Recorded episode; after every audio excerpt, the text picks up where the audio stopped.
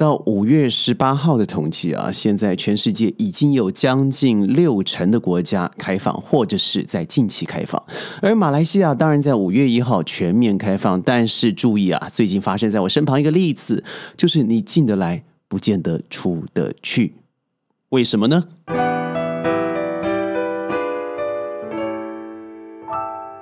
欢迎各位加入今天的宣讲会。我是轩，这是一个短视频，为什么是有时效性的哦？要给在听这个宣讲会的朋友们一些建议啊！不论你要准备来马来西亚短旅游，或者是短暂的洽工，那您一定要注意，虽然马来西亚全境开放，你可以自由的出入，也不用做 PCR 或是 antigen 的测试，但是你的国家或是你的接属国。如果是要求有 PCR 的测测试的话，您可能也会遇到某些问题呢。最近轩呢身旁的一个好友过来拜访，因为在过呃过来拜访很热情嘛，两年了没有访客，尤其是国外访客。所以呢，在入京之后接了机啊，做了一个很大的拥抱，没有做好防防防护，甚至也没有做消毒。以前呢，我记得在二零二零年开始的时候，遇到外国友人总是要全身喷洒的，结果没错，我们全部都因此而得了传染。好笑的是，过去两年都没有事哦，疫苗也打了三剂，第四剂下个月就要接接接受了。但是就因为这一熊抱啊，哇！全部我身旁的人都借由我而感染了。当然，大家陆续痊愈当中啊，我现在每天也练的深呼吸，让自己肺部更舒服一些。但是遇到了个麻烦，因为进入的签证只有一个月的旅游签证，而且又是 visa arrival，就是落地签证，所以一个月的效期三十天之内你必须要离境。于是，当然我们规划好了十四天的旅程。十四天之后，在出境前，你要给航空公司一个完整阴性的 PCR。我相信各位都知道，就是习惯的捅鼻子。那捅完了以后，你要等二十四小时，然后送给航空公司，告诉你你是阴性，没有确诊，可以登机。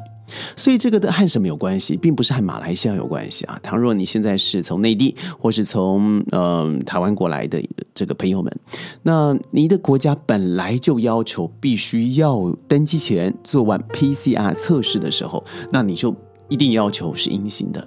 那你说阴性很容易啊？事实上不是哦。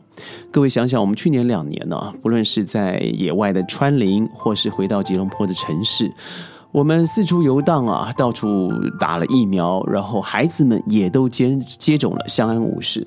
根据我身旁的医生朋友，一位中医师，两位西医师告诉我，那是因为我们的环境里头已经充满这种细菌，我们身体开始慢慢的累积部分的抗体，而加上疫苗啊，虽然不是非常长久了，是短暂的效应，所以我们习惯了，我们身体已经和整个环境达到了平衡。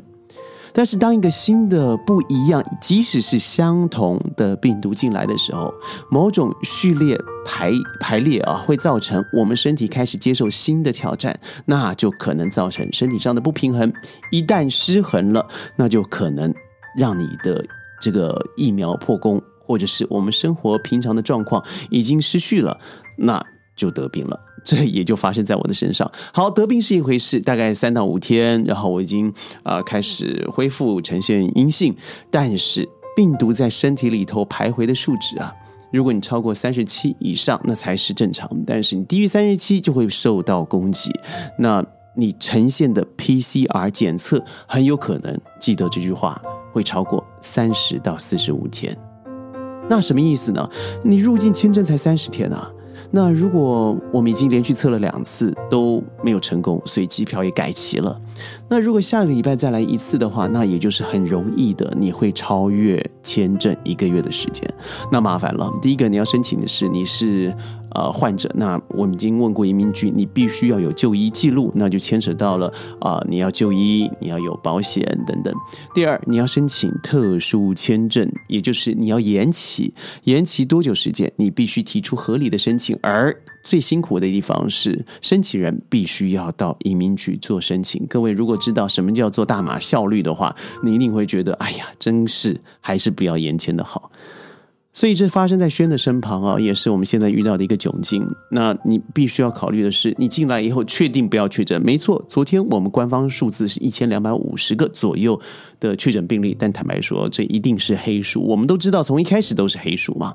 嗯，身旁有很多人已经感染，已经确诊，甚至在是在已经呃康复其中，仍带有病毒。所以呀，您过来，我觉得，我个人觉得，要染疫的几率还是蛮高的。